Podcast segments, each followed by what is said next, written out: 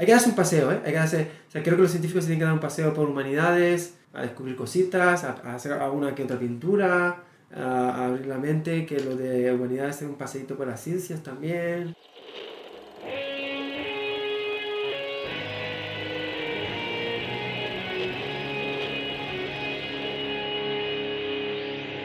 Bienvenidos a Volver al Futuro Podcast, donde platicamos con las mentes que nos impulsan a crear el nuevo paradigma de salud y bienestar, conducido por Víctor Sadia.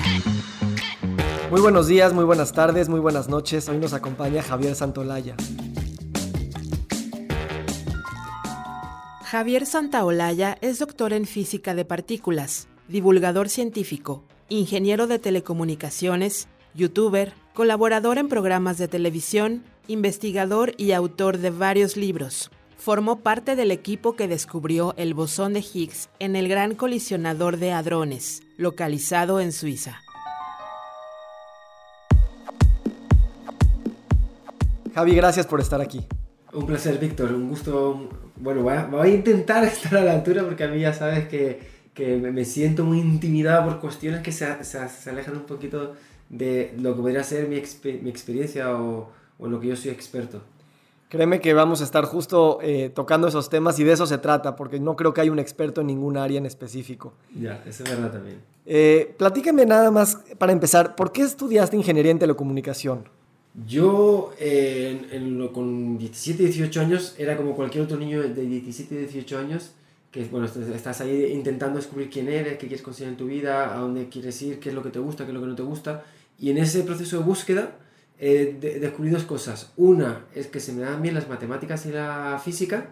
Y dos, que no, no tenía idea de nada de la vida. Estaba perdidísimo. Eso también me di cuenta yo mismo. El caso es que por un lado había que probar y mi hermano hacía ingeniería en telecomunicaciones. Y yo creo que los hermanos mayores siempre hacen un poquito de rompehielos, ¿no? Eh, si hubiera estudiado otra cosa, posiblemente yo habría ido detrás. A lo mejor no, pero, pero ayuda mucho tener un referente, un hermano además que yo siempre admiré mucho, y él hacía ingeniería en telecomunicaciones, y dije, bueno, pues eh, allá voy yo. Y a los 22 años descubrí que me gustaba mucho más la física, y fue mi apuesta, apuesta tardía. Bueno, me cambió la vida, fue realmente un, un cambio muy bonito que, que me ha transformado porque hoy en día cuando me preguntan sobre ingeniería lo veo como un pasado lejano, algo que ocurrió una vez en mi vida y física como, como mi verdadera forma de ser. ¿Qué crees que fue lo que te atrajo a la física? Así como dices, está más alineada a mi forma de ser. Me atrajo todo, pero sobre todo, yo, si yo tuviera que decir qué fue lo que más me, atrajo, fue ese sentimiento de misterio que, que envuelve la física. En la ingeniería no le ocurre. En la ingeniería es que además empieza muy diferente. Cuando hay esas peleas entre Big Bang Theory y físico ingenieros, no es ninguna tontería. Eh, los, los, mecanismos de resolución de problemas y de procesos mentales eh, que desarrolla un físico y un ingeniero son muy diferentes. En la escuela de ingeniería te enseñan, de verdad te enseñan, o sea, eh, es casi dogmatismo, ¿no? o sea, es casi adoctrinación. Te dicen, es hace así. Te enseñan a pensar de una forma en la optimización y en la eficiencia de los procesos sin interrogarte por las causas. Los porqués no importan. O sea, si algo funciona, no lo toques. Te lo dicen además, si funciona, no lo toques. Lo que importa es que funcione. Entonces es un proceso muy enfocado a, que las cosas funcionen y a que las cosas sean las mejores, más rápidas, eh, más eficientes y menos costosas. Sin embargo, en física es al revés. Eh, no te enseñan tanto al resultado final, sino a la metodología de pensamiento y al proceso mismo. Entonces te enseñan mucho más a preguntarte el porqué de las cosas. Eso hace que la física sea mucho más expeditiva y te pueda llevar a los límites del conocimiento humano, mientras que la ingeniería siempre va a estar en el núcleo del conocimiento, va a estar siempre explorando cosas que ya están muy asentadas. La ingeniería va, a, va, retrasada con respecto a la física. Eh, la física va en la frontera del conocimiento y la, la ingeniería va recogiendo todo eso que va, que va llegando. Eh, yo, me, yo me alineaba mucho más con estar en el frente, ¿no? Esos, esos locos expeditivos que se adentran en los misterios, en la oscuridad del conocimiento humano y que intentan ir más allá. Me parecía mucho más romántico, mucho más bonito, mucho más estimulante. Y yo tenía las dos visiones, ¿no? Ingeniero, el que está en un laboratorio intentando que el móvil pase de tener una, una latencia de un milisegundo a que tenga medio milisegundo. Y por otro lado, un tipo que está mirando las estrellas y preguntándose dónde viene la materia, ¿sabes? Me parece mucho. Me parecía un entorno eh, de aprendizaje y de desarrollo profesional mucho más enriquecedor y mucho más estimulante. Me encanta esta respuesta y yo debo de confesar que a veces eh, coincido contigo en ver la física de esta manera pero por otro lado, yo vengo de las ciencias sociales, de la economía, y siempre veíamos la física como esta ciencia exacta que nos permitía predecir todo. Entonces en economía nos enseñaban a hacer modelos matemáticos para predecir cualquier casi acontecimiento futuro. Y como que había una fascinación por este determinismo, ¿no? Que, viene desde pues, pues, la física desde hace 500 años y que de alguna manera también hoy me doy cuenta que la física cuántica este, acabó con ese determinismo y nos dijo, pues estamos aventados en un universo que no realmente podríamos predecir todo acontecimiento futuro, ¿no? Como, como esta idea de que por ahí del siglo XVII se hablaba de que si supiéramos las velocidades y direcciones de todos los componentes del universo, podríamos predecir el futuro. Entonces, se me hace increíble que, que, yo de alguna manera sigo pensando que la física tiene esa idea de, sí, sí, todo lo podemos conocer a través de las matemáticas, pero también nos estamos dando cuenta que no, que es una frontera que, que tal vez no vamos a poder llegar, pero al menos estamos en ella. Eh, creo que hay mucho idealismo con respecto a la física y se idealiza mucho esa capacidad. Creo que está muy basada en el, en el músculo tan grande que le ha aportado a la civilización en los últimos 200 años, ha generado una fe súper fuerte en la tecnología y en el conocimiento científico, pero es una máscara que, que se rompe fácil. Eh, si tú indagas y profundizas un poquito más allá, te das cuenta que la física no son más que modelos que funcionan y en eso se pasa un poquito a la, ingeniería. Y si funciona, no lo toques. Si funciona, no lo toques. Pero si de verdad te pones a rascar, te das cuenta de que, que no es tan perfecta la física como se ve desde fuera. Que no son las cosas tan cerradas y, y tan firmes como, como se estipulan. Y que detrás de ello pues hay, sigue habiendo un, un universo de desconocimiento que es gigante, es inmenso. Sin ir más lejos, hablas del determinismo, me estaba leyendo ahora un libro, este de aquí, así de simple de John Greene, que precisamente ah, es sobre la teoría del caos. Y una de las cosas que dice es, ese mismo determinismo de Laplace, según el cual se podría entender todo, es, es, absolutamente falso, porque de, dentro de la escala numérica hay más números irracionales que racionales. Los números irracionales tienen infinitos decimales. La mayor parte de los sistemas físicos son caóticos. Eso implica que desde el momento en que te falla una cifra decimal, sea la que sea, a los cuatro pasos vas a fallar la predicción. Entonces ya dentro de la naturaleza misma del determinismo hay eh, una indeterminación muy grande que te impide, o sea, el, demonio de Laplace, tan famoso, ese que, que, acabas de mencionar, no funciona. No funciona porque no existe la precisión infinita y como tal no hay ningún proceso físico que se pueda reproducir perfectamente. Y eso abre, abre las puertas a un, montón de cosas que, que no se estipulan, ¿no? ya la mecánica cuántica es otro nivel, ¿no? Porque la mecánica cuántica presenta una indeterminación que parece ser que está en la propia raíz de la, de la teoría, pero hasta ahora no está del todo bien atado y, y, la mecánica cuántica sigue siendo un gran misterio. O sea, desde el punto de vista de cómo funciona la teoría sigue habiendo lagunas y no se entiende del todo bien. Entonces, no es un buen ejemplo porque yo por lo menos no me siento firme con los pies apoyados en la cuántica para contarte cómo es el mundo. Porque ya te digo, sigue estando muy abierta la teoría, pero es que no hace falta ir a la cuántica. Ya cuando nos metemos con, con esto que te acabo de decir del caos, ya nos estamos dando cuenta que el proceso de medición física implica una simplificación muy grande, empezando por la propia naturaleza del modelo científico, del modelo de teoría, que es lo que te va a determinar qué es lo que estás midiendo. Entonces, eh, no, hay que, no hay que cegarse, y lo he leído muchas veces esto de no confundir el mapa, con el territorio, no hay que cegarse ante la propia naturaleza del método científico, que no es más que hace una simplificación de la realidad que funcione aproximadamente. Entonces no podemos aspirar a decir eh, la física representa la realidad. La, la, la, ciencia nos acerca a entender qué va a pasar dentro de un entorno controlado. Está la frase de Galileo, ¿no? Que decía que las matemáticas son el lenguaje con el que se escribió el universo. Dos preguntas. Uno, ¿qué, qué opinas de esa frase? Y dos, ¿qué te hace sentir esa frase? Es una frase que además se, se cita mucho porque es cierto que, que, abre además una época gloriosa dentro de la historia de la humanidad, que es la fe, las matemáticas, como una respuesta para entender la, la realidad. Pues me parece que primero es, una, es muy acertada porque transmite una idea que, que, nos resulta obvia, pero que no lo es. Decía Einstein que lo más eh, incomprensible del mundo es que sea comprensible. Y es que a priori hoy en día damos muchas cosas por hechas.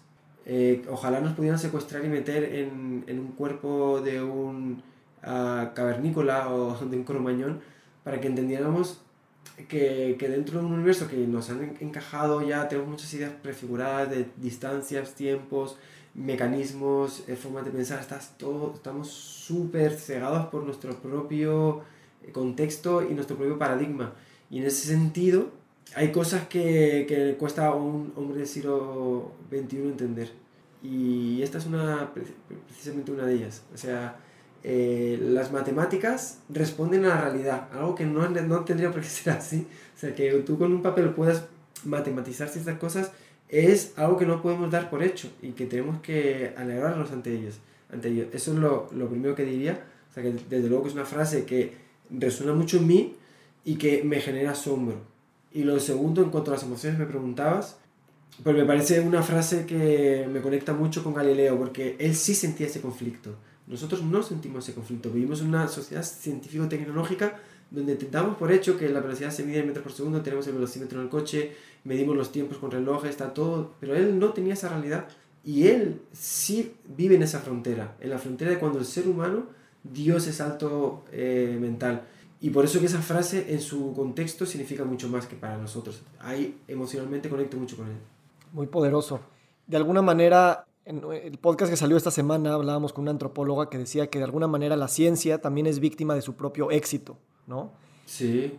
Y, y cómo esta fe que la misma ciencia justificadamente nos ha dado, en que nos ha dado tantas cosas, también nos hace pensar que todo el futuro también va a ser un tema de que la ciencia lo va a venir a resolver. Y ahorita con los grandes problemas de la civilización, basura, contaminación, agua, pobreza, migraciones forzadas, pérdida de biodiversidad, violencia, calentamiento global, etcétera, etcétera, pues claro, tecnología, ciencia, está, está ahí, pero realmente tal vez estas promesas y cargarles tanto peso para estos eh, grandes problemas, como si va a llegar la máquina o la píldora mágica, o científica o técnica, eh, tal vez es ponerle demasiado espera, expectativa, ¿no?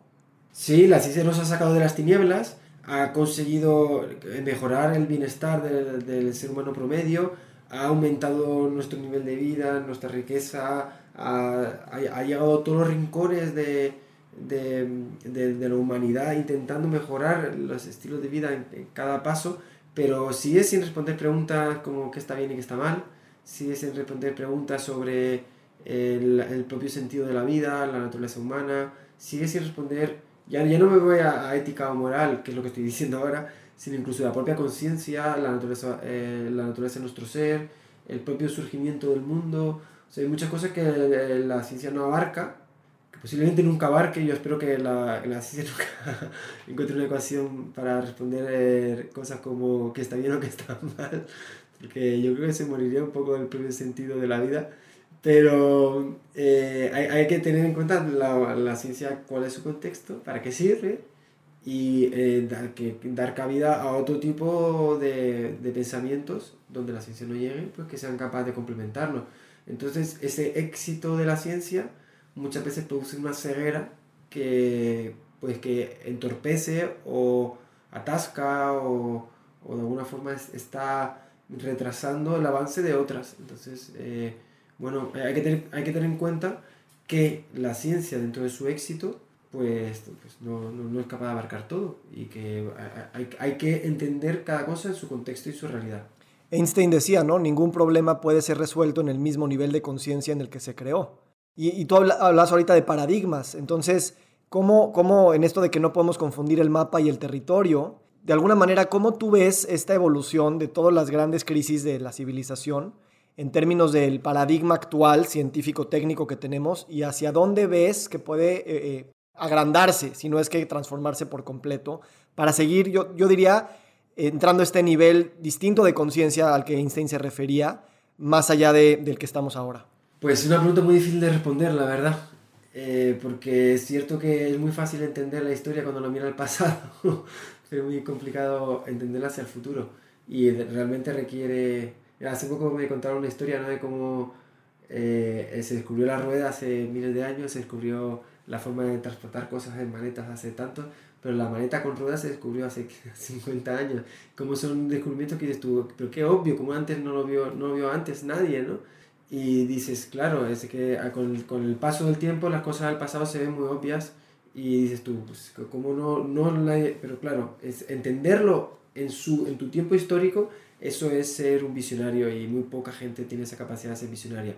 En ese sentido, a mí me cuesta muchísimo. O sea, yo entiendo cómo la ciencia ha irrumpido en diferentes momentos históricos para transformar la mentalidad de la gente de la época y cómo ha moldeado nuestra mentalidad en muchos ámbitos de la vida humana, eh, mentales por supuesto, pero me cuesta imaginar cómo va a trascender al futuro. Entiendo que estamos en un proceso de tecnologización de la humanidad que no se ha detenido todavía y yo entiendo que va a continuar y me da, me da mucho miedo o, un miedo yo diría que hasta sano eh, hacia dónde está yendo, ¿no? Porque estamos viendo ya todo esto, el tema del transhumanismo, el poshumanismo, estamos viendo cosas ya, la robotización, se están viendo cosas que ya empiezan a, a, dar miedo, pero yo creo que obviamente los siguientes paradigmas van a ir hacia ahí, hacia qué, cuál es la esencia del ser humano y, y cuál es el límite, ¿no? Porque al final es, es, la evolución del ser humano va a ser la máquina, eh, seremos esclavos de los robots, iremos hacia formas más perfeccionadas de existencia, se vienen eh, enigmas muy duros, muy, muy, muy, muy, muy intensos. Y yo creo que la ciencia eh, tiene que encontrar aliados en, en, otras áreas para responder a estas preguntas, porque se vienen, se vienen ahora mismo eh, grandes dilemas que, que, van a marcar el futuro. Y creo que me estás preguntando por esto, ¿verdad? Sí, y en ese sentido, sabemos que la ciencia por su propio método es analítico y separa en distintas áreas y crea a superespecialistas en cada área, ¿no? Ya hablamos del término experto. ¿Cómo ves tú la transdisciplinariedad tan necesaria hoy en día para volver a reconectar todos los saberes de todas las ciencias? ¿Y qué se requiere para llegar a eso?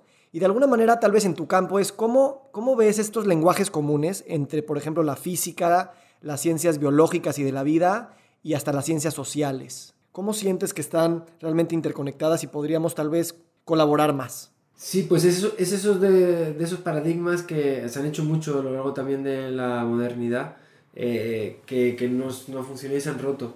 Y en particular esa segmentación del conocimiento es algo que yo creo es reciente, en los últimos 100, 200 años, que ha funcionado muy bien a, a nivel productivo. Y yo creo que posiblemente ha sido uno de los grandes éxitos del capitalismo moderno, de la vida, forma de vivir moderna, el vivirnos claramente jóvenes en ramas y especializarnos de, determinada manera, pero a la hora de resolver problemas es una traba porque se resuelven de forma conjunta y yo entiendo que los grandes enigmas no, no responden a una, a, a, una única forma de pensar, sino que se, se resuelven desde una visión más global.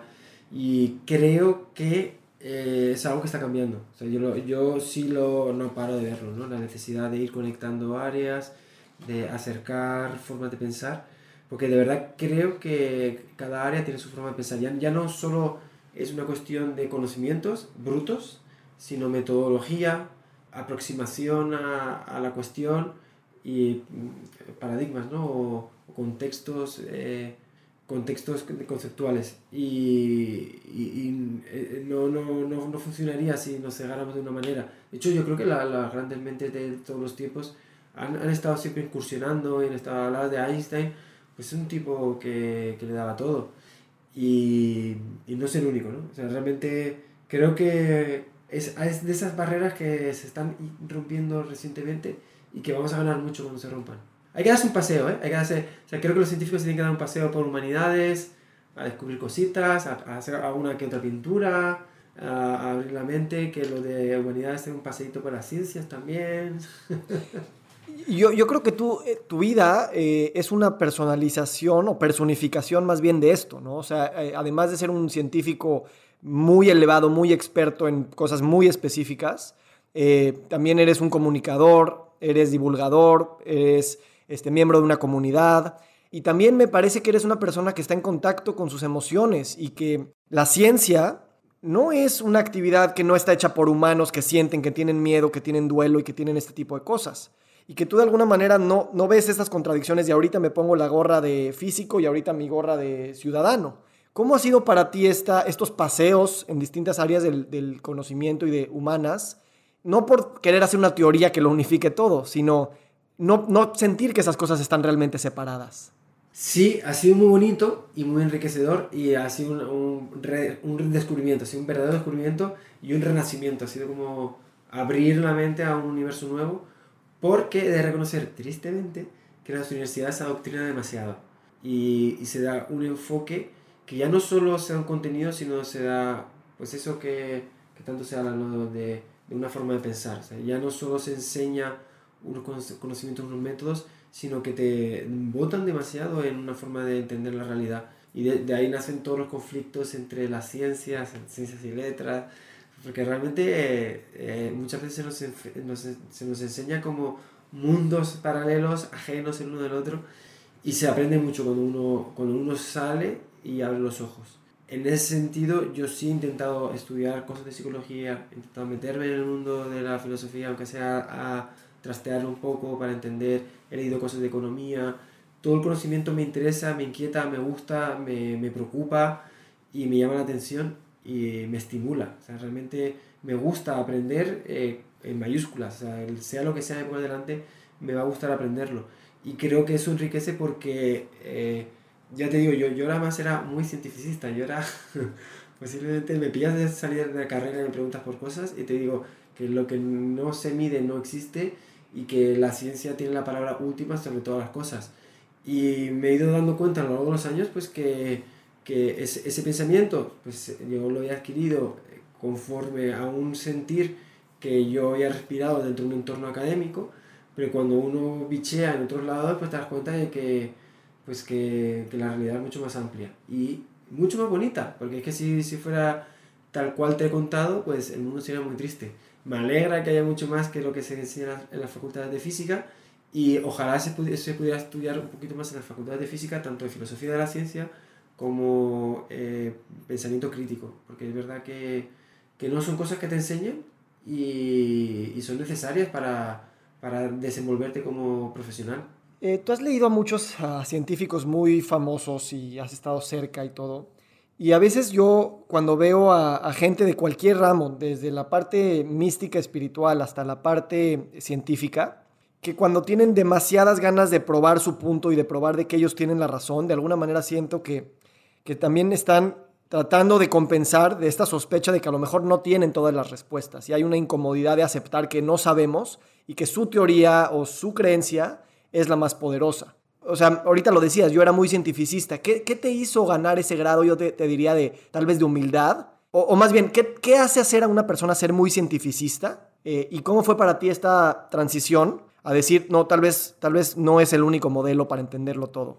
Eh, pues eh, ser cientificista eh, creo que es un, una cuestión que deriva muy en parte es como ser racista, ¿no? Eh, dicen que el, la cura del racismo es viajar y descubrir y conocer.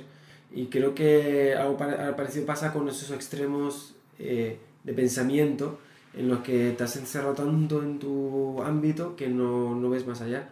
Eh, claro, yo, yo es que en la facultad de física estaba rodeado de físicos que pensaban como yo, nos realimentábamos. Eh, entonces dentro de esa realimentación pues se crea una personalidad que está basada en ese aprendizaje y que está reforzada por el colectivo. Y luego te vas al CERN y te encuentras gente como tú, que piensa como tú, y, y, es algo que, que, se va de alguna forma, se perpetúa, gracias a que el propio colectivo lo refuerza. Claro, con lo, lo mismo que el, racismo se cura viajando, decía, pues esto se cura viajando eh, eh, con, con, la mente, ¿no? Abriendo otros libros, eh, preguntando, intentando acercarte a otras personas que piensen de forma diferente. Y es un proceso muy enriquecedor, muy bonito, pero que genera dolor genera eso que llaman distorsión, eh, no, distorsión cognitiva, no, ¿cómo se llama? Eh, cuando, cuando psicológicamente... Disonancia cognitiva. Disonancia cognitiva. Eh, una disonancia cognitiva terrible, porque obviamente está atentando a la propio pilar fundamental de tus conocimientos. O sea, de repente ves desvanecer lo que, lo que tú más creías. Entonces es normal que mucha gente ese, ese proceso le cueste, que no lo acepte, y es normal que se, se, viva con rechazo, porque es que va directamente contra la línea de flotación de tus propias creencias de qué es la vida. Porque hay gente que, eh, y esto es otra cosa que podemos hablar eh, durante siglos, eh, dentro de la ciencia hay mucha gente pues que, que tiene mucho pensamiento dogmático y que tiene fe en la ciencia, o sea, lo, lo vive como, como una religión, o sea, la, la religión tradicional muchas veces ha sido ah, sustituida por, por, por, otro tipo de creencias y uno de ellos es la creencia en la ciencia, de, forma fehaciente eh, y pues eso, pues dogmática. Sí, me, yo, yo también creo que el, paradigma es un tipo de lógica y casi de, de, carreteras neuronales que ya están muy solidificadas y que claro, no es, no es, no es, no es terquedad, es simplemente que no, no se puede ver, hay esa disonancia de la que tú hablas. Ah, no, no, que justo, que estoy, que estoy de acuerdo. De, de hecho, el, el, cerebro se forma con entramados en función de, de, tus experiencias, de tu conocimiento. Y obviamente, si nunca has pensado de una determinada manera, pues es que eh, realmente lo que dices tú, hay caminos que no están creados en tu cerebro. No hay un camino, no existe, o sea, no lo ves. Es que, es que no, no, o sea, te puede pasar por delante y no lo vas a ver, porque no estás preparado tu cerebro para verlo. Y, y es como si, eh, si cavernícola le das un ordenador, no va a entender nada, no, no o sea, no, no, no está, hay mucha gente que no está preparada. Sí, eso lo vemos mucho en, en, en medicina, eh, que pues, también la medicina ha sido una ciencia muy basada en la química y la biología y no tanto en otras fuerzas que también influyen en la salud. Y, y, la gente que nada más cree que la salud se resuelve con temas genéticos, biológicos o bioquímicos, eh, no ve que también las palabras, las sonrisas, este, eh, bueno, y hay otras teorías tal vez hasta más alternativas que le llaman, eh, ni siquiera podrían eh, validar que esas tendrían una explicación. Y algún día la ciencia alcanza a ellos y dice, ah, no, bueno, claro, la meditación funciona de esta manera y por eso tiene esto, ¿no? A lo que quiero llegar es la espiritualidad y casi, casi como, tú lo has hablado un poquito, ¿no? De, del, misticismo, ¿no? Que a veces, o sea, Einstein, Schrödinger, o sea, estos físicos poderosísimos de alguna manera también son, son místicos y que están como abiertos a que, a que las, las carreteras neuronales que tenemos no son las únicas y casi a través de ficción, cosas que son hasta chamánicas, se ponen a pensar cómo podría ser de otra manera. Y eso abre una creatividad enorme para el descubrimiento científico. Sí, a, al respecto sí tengo que primero aclarar una cosa para que, que, que no quede por ahí en el aire, que dentro del espectro eh, porque eh, eh parece que, que, estoy contra las ciencias, o puede, alguien podría llegar a descontextualizar esto y decir, no, pues, no, no, a ver, eh, yo sigo teniendo un, un pensamiento muy en pro, de, en pro de la ciencia, que obviamente que no es perfecta, pero que es posiblemente la mejor herramienta que, o para mí es la mejor herramienta que yo conozco, que no sea perfecta, no significa que no sea válida, o sea, no nos vayamos al otro extremo. Y dentro de todo esto, pues eh, yo creo, creo el método científico, o sea, creo en su validez y yo sigo apostando por el método científico en las decisiones de mi vida, la forma de entender la vida y apuesto por esa forma de razonar y entender la realidad. ¿Que soy consciente de las limitaciones que tiene? Sí, y creo que eso es muy positivo para mí. ¿Que soy consciente que hay cosas que posiblemente se me escapan? Pues sí, creo que de nuevo es algo positivo para mí, pero no desacredito la ciencia en absoluto y al revés, es, creo que es eh, uno de los grandes descubrimientos de la humanidad es el propio método científico. Y me estás preguntando por qué, perdona, pequeño. E, es una, es un, qué bueno que das esa explicación, porque cuando meto estas palabras como chamánicas y místicas, no, sí, no, las, llevo, no las llevo a esos términos, sino simplemente sí. a las cosas que están fuera del paradigma exacto, y que nos ayudan a ser creativos. Claro, entonces nos entendemos. Eh, obviamente un científico tiene que, creo yo, creo que yo, no todos, pero es, es positivo que mantenga los ojos abiertos ante cualquier realidad incluso externa a la ciencia. Esto no implica que todo valga, o sea, y por eso iba esa matización, no todo vale. Y hay mucha gente, obviamente, que abusa de esta flexibilidad y esta apertura para el todo vale, y no todo vale. No, hay cosas que no, y yo creo el método científico para, para muchas cosas que, que, que, mucha capacidad que pueda tener para discriminar. Que haya más cosas que las que puede discriminar el método científico, pues posiblemente, y a eso soy, estoy abierto pero hay otras que sí, sí puede discriminar, y en esas sí que no creo. En cualquier caso, en efecto, eh, grandes mentes de, del pasado han tenido esa conexión mística y la han usado a su favor, porque muchos de ellos lo han usado como fuente de inspiración para entender la realidad. Y eso está genial, porque a, a, por encima de todo, además de científicos, somos humanos y la experiencia humana es mucho más rica que las ecuaciones y las matemáticas. Y eso incluye muchas cosas que hoy en día eh, la ciencia no puede explicar. Decía Einstein o Schrödinger, que es una frase que a mí me dejó loco cuando leí, que la ciencia explica todo menos lo que hace que la vida merezca la pena. Y es una frase muy loca, muy loca porque si piensas en ella es verdad, y eh, por lo menos hasta ahora. Y, y, estos grandes eh, científicos, estas grandes mentes del pasado, pues consideraban la influencia mística a su nivel, porque cada uno tiene su nivel místico, unos más, otros menos, unos por aquí, otros por allá, la, la, encontraban como una fuente de inspiración y en muchos casos pues les sirvieron en su búsqueda científica. Entonces, bueno, de nuevo, tolerancia, cada uno tiene su propia visión de, de cuál es el camino y desde mi punto de vista pues eh, se aprende mucho escuchando otras visiones, sobre todo de gente que tiene esa capacidad de conectar mundos, ¿no? porque una cosa es las personas que son muy buenas en la vertical y otra es que hay gente muy buena en la horizontal. Y esa gente que es buena en la horizontal, pues es, rompe muchas barreras y, y es capaz de, de, ver conexiones donde otros no las ven.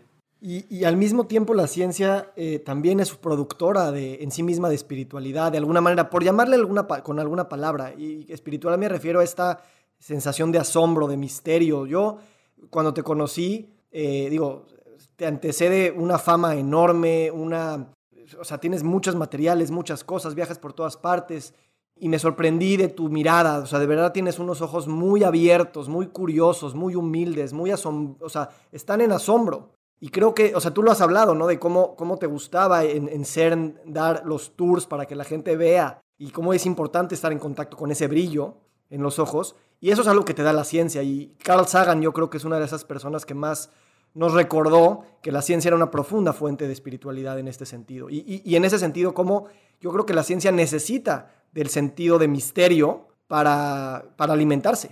Sí, eh, me alegra que hables del tema del asombro porque es de, esas cosas que yo más valoro en mi vida y que más me gusta contagiar. Me encanta decirle a la gente no te dejes de asombrar porque dentro de muchas cosas eh, muy cotidianas que hemos eh, simplificado o que hemos dado por hechas, se esconde la verdadera magia de, de, la realidad. Y en ese sentido también me gusta que menciones a Carl Sagan, porque él tenía una espiritualidad que a mí me gusta mucho, porque era una espiritualidad eh, crítica y una espiritualidad muy, em, es, eh, ¿cómo se dice?, escéptica. O sea, él era muy escéptico en su propia eh, espiritualidad, lo cual me parece fascinante, porque puedes encontrar un nivel de espiritualidad que sea acorde también a, tu visión científica de, la realidad. Y esa, esa, mezcla me encanta porque, porque yo no podría convivir en una espiritualidad que contradiga mi pensamiento científico, ni podría estar en un pensamiento científico que contradiga mi espiritualidad. Entonces me encanta que eh, la persona que sea capaz de mezclarlas de forma sana, porque creo que es el verdadero sentido de, del espíritu de búsqueda que tiene un científico. Yo cuando leo sobre Sagan, veo una persona con espíritu científico, muy fiel a su espíritu científico. Él era, lo, que he podido ver de él, lo que he leído de él, era una persona que ponía su espíritu científico por delante de, muchas cosas. Y ahí, ahí creo que, que él encontró una, una, una, forma muy bonita de entender la realidad. Ahí hay un tema increíble, ¿no? Porque mismo las religiones, las ciencias o cualquier doctrina quiere de alguna manera poner una caja para darnos una explicación de lo que es la realidad. Y exponernos al escepticismo realmente es saber que es una caja que nosotros estamos creando y que realmente no hay caja, lo cual inevitablemente nos pone en un universo gigantesco, tal vez inhóspito, tal vez que nosotros somos, o sea, insignificantes en el tiempo y en el espacio, y la posible desesperación y angustia que eso genera, eh, es parte de esa espiritualidad escéptica, no que la niega, sino que la la celebra de alguna manera. Me acuerdo cuando él hablaba mucho de las pocas posibilidades de haberse encontrado con, su, con, con Andrew Yan, su esposa, y decía, sé que es lo más improbable del mundo y por eso, por eso vale tanto, ¿no? Y es este sentimiento de sentirte chico y grande al mismo tiempo, lo cual es una contradicción y al mismo tiempo es complementaria. Sí, y es, como, como digo, es muy bonito en general esa, esa visión porque aprovecha una parte muy bonita que tiene la ciencia, que es ese mecanismo de conocimiento, pero se alimenta también de esa parte espiritual de búsqueda constante y de, y de intentar ir más allá. A, a, mí me gusta mucho porque eh, una cosa que, que, me parece muy bonita es que yo cuanto más he aprendido de ciencia, eh, para mí mi camino eh, científico de aprendizaje me ha llevado a buscar hacia afuera y buscando hacia afuera he encontrado dentro. O sea, ha sido una cosa que muy bonita porque el, el, propio, cada vez que, cada cosita que aprendo del universo, es como que aprendo una cosa de mí. Y cada, o sea, la ciencia me está llevando en un camino muy bonito, o sea, que, me siento como que paseo con la ciencia hacia entender quién soy. Y eso realmente me llena mucho porque eh, digamos que la ciencia me está poniendo mi espiritualidad en contexto, o sea, me está, me está acompañando a entenderme a mí mismo, a entender mi, eh, mi lugar en el cosmos, a entender en qué consiste vivir. O sea, la, ciencia eh, me está apoyando en esa búsqueda.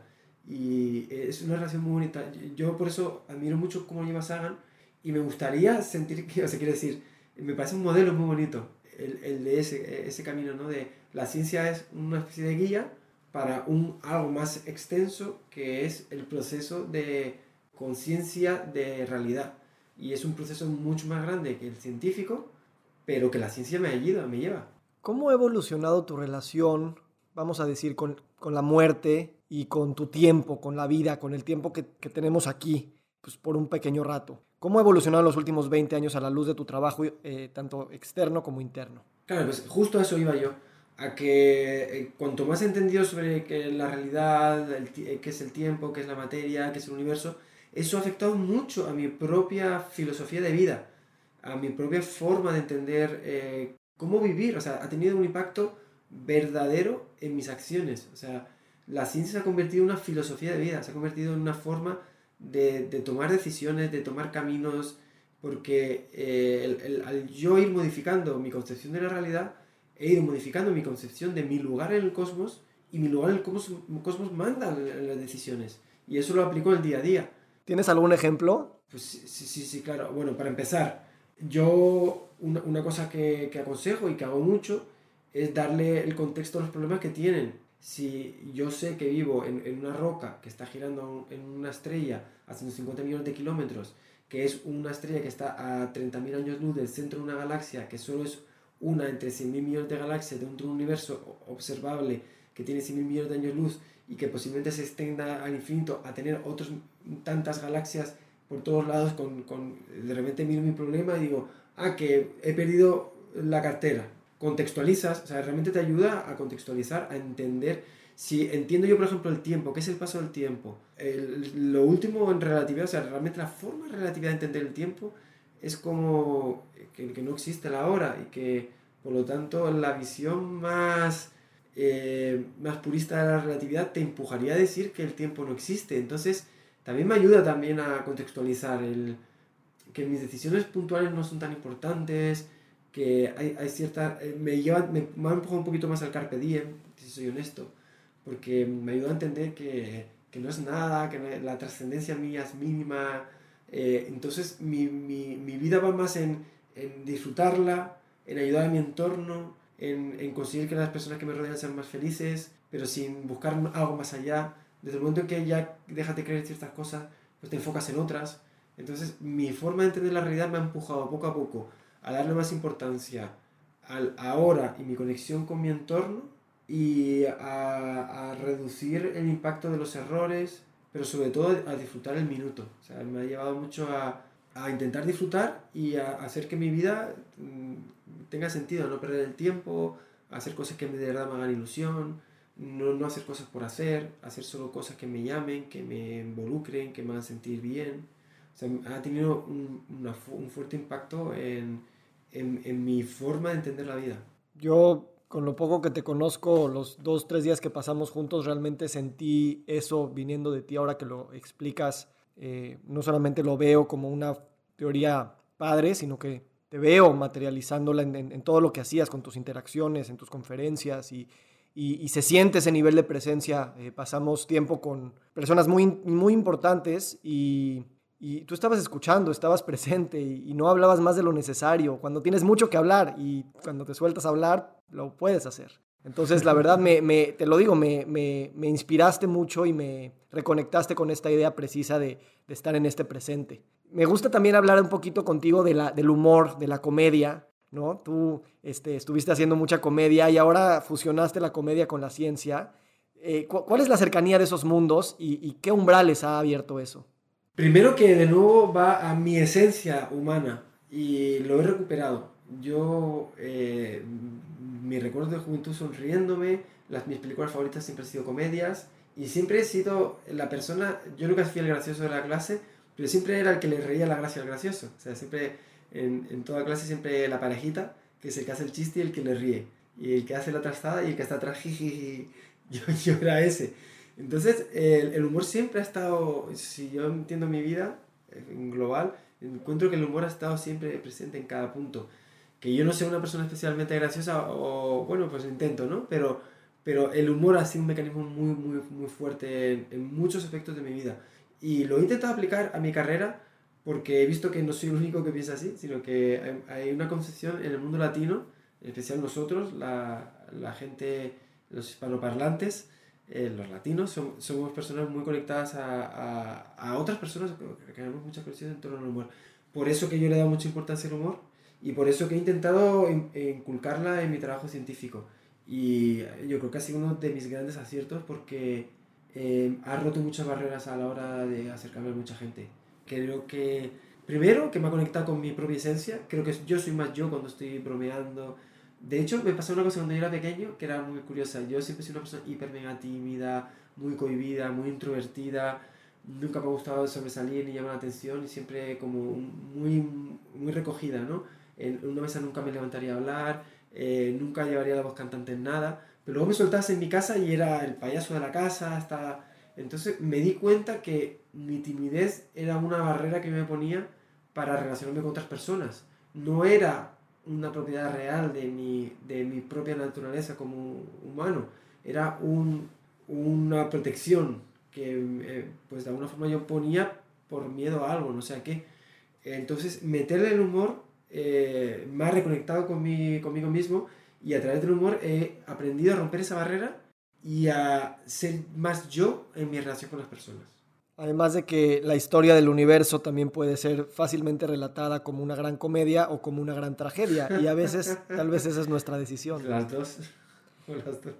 Einstein lo decía, ¿no? Puedes vivir pensando que todo es un milagro o vivir pensando que nada es un milagro. De alguna manera hay una parte de interpretación y la realidad que está ahí que es tal vez insondable, pues sí depende mucho de cómo nosotros queramos tomarla. Yo creo que la comedia es una respuesta igual de válida que la tragedia y a veces pienso que sí depende de una decisión, ¿no? Nada más.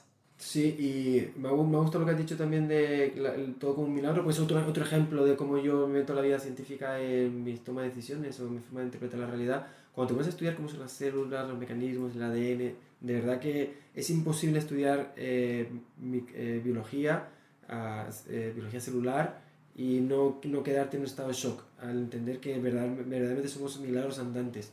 Y ahí es cuando también empieza a preguntar que, que, no puede ser, o sea, no puede ser, o sea, no puede ser que la química, o sea, conexiones químicas no puede ser, no puede, no puede ser que, es, eh, que eso sea todo, es más, si lo es, eh, no puede ser que no nos asombremos, que, que no le demos más más importancia al contexto general de la vida y menos a las particularidades, porque es tan loco, o sea, si te pones a estudiar cómo funcionamos por dentro y, y somos, somos solo conscientes de un nivel, eh, si somos realmente eh, conscientes de todo lo que hay detrás, eh, te ayuda también a contextualizar las cosas. Sí, ahorita en medicina se escucha mucho del microbioma y de cómo realmente somos mucho más bacterias y hongos viviendo dentro de nuestro cuerpo sí. que células humanas, y eso también te reconceptualiza este, y te contextualiza lo que, lo que somos eh, y cómo estamos en interdependencia eh, perenne y súper, súper intrincada entre, entre humanos, entre bacterias, entre hongos, entre seres vivos, de lo que también nuestra propia racionalidad y lógica ha, ha explicado hasta el momento. Eh, ahora, vamos a otra tragedia o a otra comedia, eh, que es eh, las redes sociales, ¿no? ¿Qué significan para ti? ¿Cuál es tu interpretación y cómo han sido para ti un, un mecanismo? Y al mismo tiempo, ¿qué opinas en, en, lo general de hacia dónde se está moviendo todo esto? Porque YouTube o estas eh, redes tienen maravillas, ¿no? Y también pueden propiciar algunas cosas. ¿Cómo es para ti esta, esta tragicomedia? Pues sí, es tragicomedia, sí, es así. eh, tengo una relación compleja con las redes sociales porque por un lado he de reconocer que me han cambiado la vida, eh, han posibilitado cosas que de otra forma no, no podría haber conseguido. O sea, básicamente en mi carreras eh, ha sido posibilitada por la existencia de las redes sociales. Nací con las redes sociales y hoy se mantiene gracias a las redes sociales. Por lo tanto, pues obviamente eh, puedo estar muy agradecido a, su existencia y también creo que ha cambiado muchos, muchos mecanismos en los que la ciencia está enquistada. La ciencia era un, eh, un entorno solo accesible a, a, un colectivo mínimo de la sociedad dentro de un contexto y un entorno muy particular.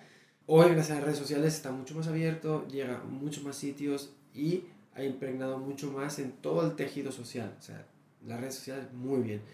Pero por otro lado la llevo muy mal porque es verdad que también han invadido mucho mi vida privada, me cuesta muchísimo gestionar ciertos mecanismos que además yo no, soy consciente de ellos, eh, altera mis ritmos de felicidad y tristeza, eh, tiene muchos efectos en, en, mi día a día y soy consciente de que, eh, de, de, que está tan integrado en las redes sociales en, en mi dinámica corporal que, que yo creo que no puedo entender quién soy hoy si no, si no entiendo la red social como una, como, como una extensión de mi realidad. O sea, ya entiendo que, que mi físico ya está tan metido en la red social que, que, que ya es parte de mí. Y eh, eh, me aterra un poco porque, pues porque me da rabia, me da rabia a veces eh, sentirme triste y darme cuenta que por algo pasa en una red social.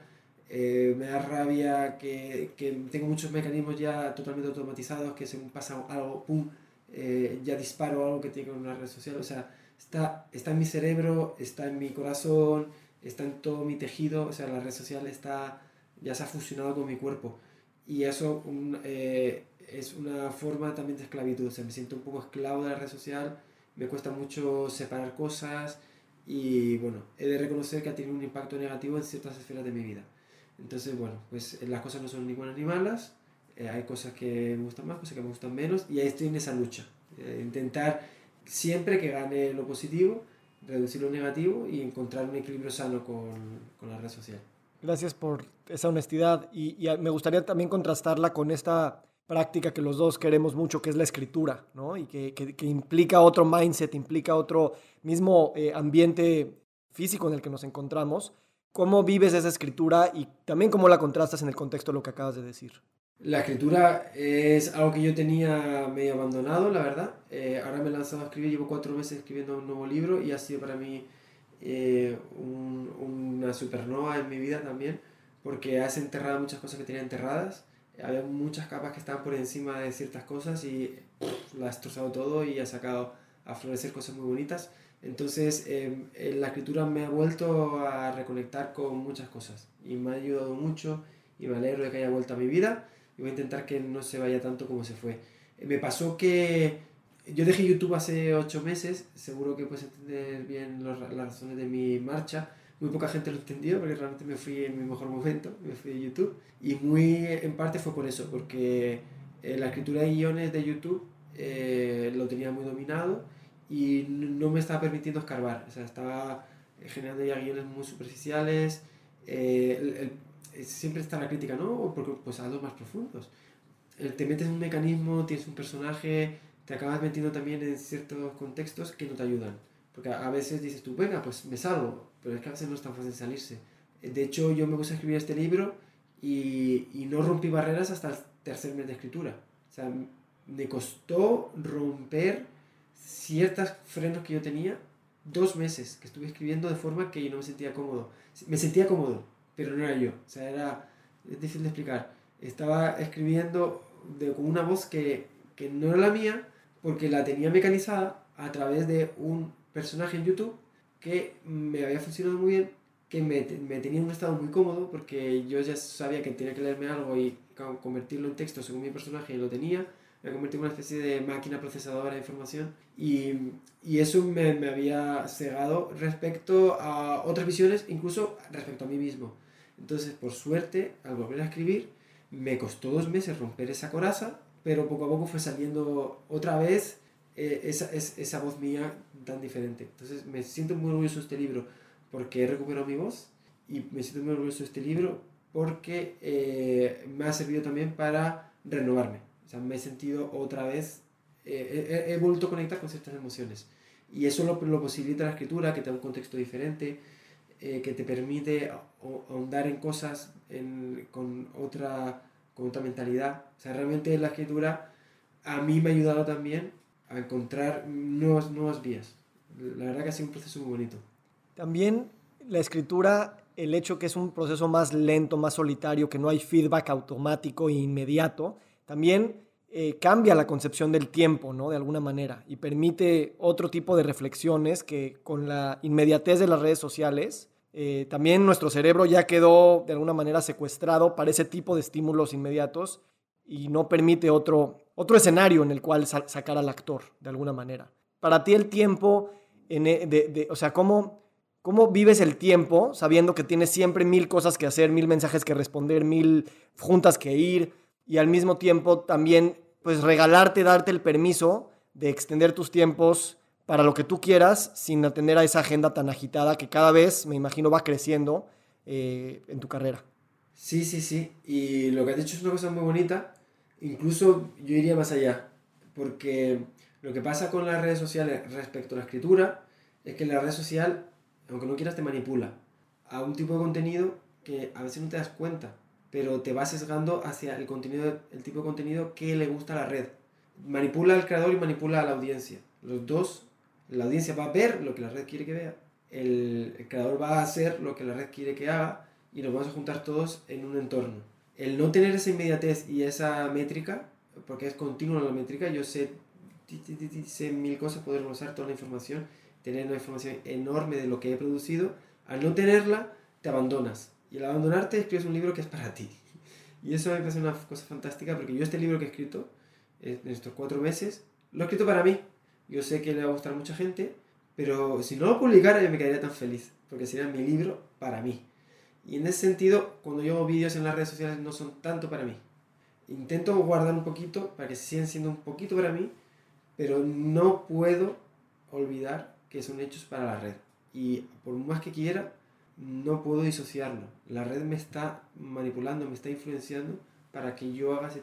O sea, me, tiene un peso en mí. A, mí eso me está pasando en esta entrevista, ¿no? Es, estar pensando en tu audiencia, en qué tipo de preguntas la audiencia espera, lo que les gusta los temas y tener esta conversación de a lo mejor de un tema que yo quiero para mí, ¿no? Y creo que ese, es, ese es, no, no tiene una respuesta final, sino es estar consciente de este proceso y de, y de tomar riesgos, y tomar riesgos y atreverse y no nada más esperar el feedback de la gente. Yo espero el feedback de, de mi esposa, el feedback de muchas personas, pero tampoco puedo defender de eso, sea gente cercana o, gente en otro lado del mundo que te va a poner un like o no. Eh, no lo puedes evitar, dependemos de eso y al mismo tiempo ser valiente en pensar que qué pasaría si eso no existiría o más bien que si no les gustaría, ¿no? Dicen que si quieren hacer un buen arte, no puedes hacer un arte que le gustara a tu mamá, ¿no? Sí, sí, eh, y lo que decía yo, esto del tema libro versus redes sociales, no es ni tan extremo porque es verdad que el libro también, de alguna forma, obviamente uno también está determinado por el público y ni es tan, ni es tan extremo ni, ni significa que eso sea malo. Simplemente yo creo que, como dices, tú tienes que ser consciente y saber hasta qué punto quieres que cada una de las cosas domine tu vida. Yo quiero tener la rienda sobre, sobre lo que produzco y en las redes sociales me cuesta un poquito más, pero intento, lucho contra ellas. El libro me cuesta un poquito menos porque como no tengo esa inmediatez precisamente de los datos, uno está cuatro meses escribiendo y escribes más ancho porque escribes... Eh, sin, e, sin esa presión del eh, ha, funcionado o no ha funcionado constantemente cada, cada 30 minutos, encima ha funcionado o no ha funcionado.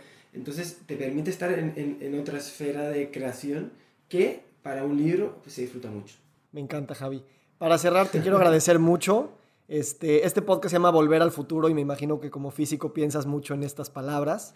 Entonces, dinos si es posible o no volver al futuro. Y pues te agradezco mucho esta presencia tan, tan elocuente, tan amorosa y tan inteligente que nos compartiste hoy. Muchas gracias a ti, Víctor. Pues volver al futuro dentro de la ley de la física es una cuestión compleja y que está en apertura. Hay mucha gente que debate todavía porque no está nada claro. Los viajes en el tiempo sigue siendo una de las cuestiones más interesantes de la ciencia y, como, como antes les decía, ojalá que, que encontremos poco a poco respuestas a estas cosas, pues también eh, buscando en, en, la comprensión más completa de la vida.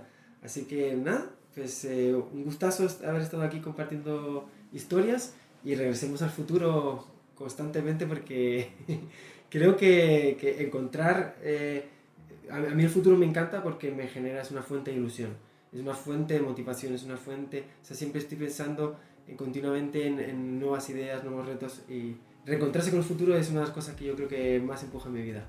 Javi, gracias por esta inspiración y estamos en comunicación. Muchas gracias, Víctor. Que estés muy bien. Un abrazo.